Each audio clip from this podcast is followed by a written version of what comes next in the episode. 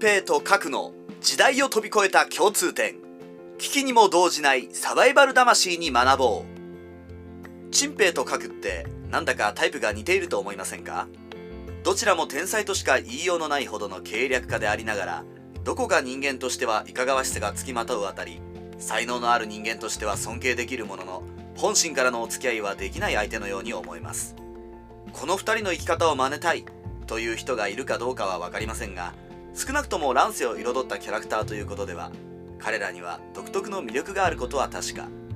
そこで今回は彼らのキャラクターの共通点を双方の逸話から読み解いてみたいと思います。陳平と核の自責について共に目立つのはやはり裏切りや内部分裂のチャンスを見逃さないことでしょう。核について言えば長州の進化だった時に今曹操を裏切れば大チャンスですよと長州をそそのかしてその通りに動かしまさに曹操軍を大ピンチに陥らせたことが有名でしょ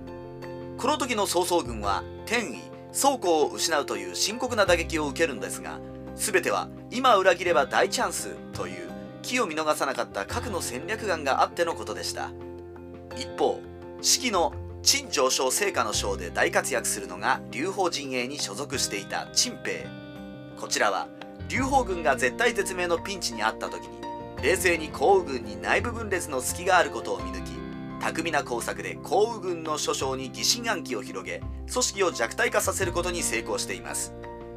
特にこの陳平の工作によって降雨自身の知恵袋であった半蔵までが失脚に追いやられ以後の降雨は様々な計略にかかり放題になるわけですから陳平の手腕は危機迫るものがあります。どちらも敵情を知り尽くし敵側の諸将の心理までを計算した上でわずかな隙や崩壊の種を見つけそれに対する冷徹残酷な検索ができる人間というところが共通しています。普通このような恐ろしい計略を思いつく人間というのは仲間からも気味悪がられ短命に終わりそうなものです。ところが陳平と核は巧みに主君にも取り入りきちんと出世して人生を終えているというところも共通しています。他にも陳平と核にはまだ若い頃のエピソードにどこか似ているところがあります。例えば陳平については式によると以下のようなエピソードがあります。陳平が降雨の陣営から脱出して逃げている際ある川を渡るために船に乗った。その時船頭たちが陳平を見てあれは名のあるどこかの将軍ではないか殺して金を奪おうと企んでいることを見抜いた。そこで自ら裸になって船を漕ぐのを手伝い始めた。金目のものを持っていないことをうまくアピールした上に相手の殺気をくじき結果としては無事に川を渡してもらうことに成功した。もう一方の核にも聖史三国志の義書にて以下のような若き日のエピソードが紹介されています。核は若い頃仲間と一緒に異民族に捕まったことがある。その時核の仲間はみんな殺されたが核本人はわしは漢王朝の名家の外孫である。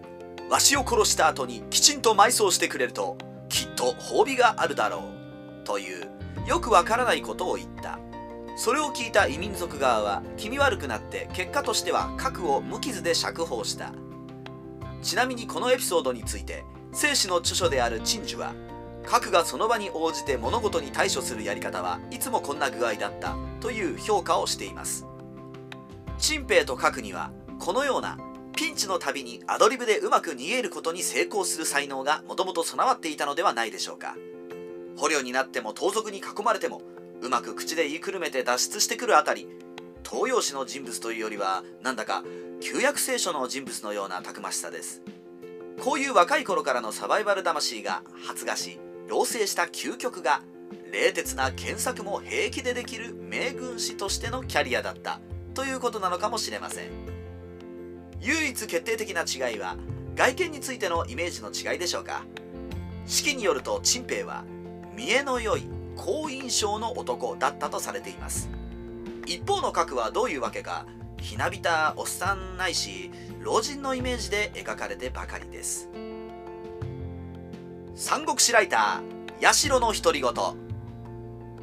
最も核については要望について別に細かい記録があるわけではなくただの先入観でそうなっているだけなところもありこの違いを強調するのもかわいそうなのですが核だって凛々しい美青年だった可能性がゼロではないのにと言ってみつつやはり実は美談だった核というのは想像できないところもありイメージの先行というのは恐ろしいものですね。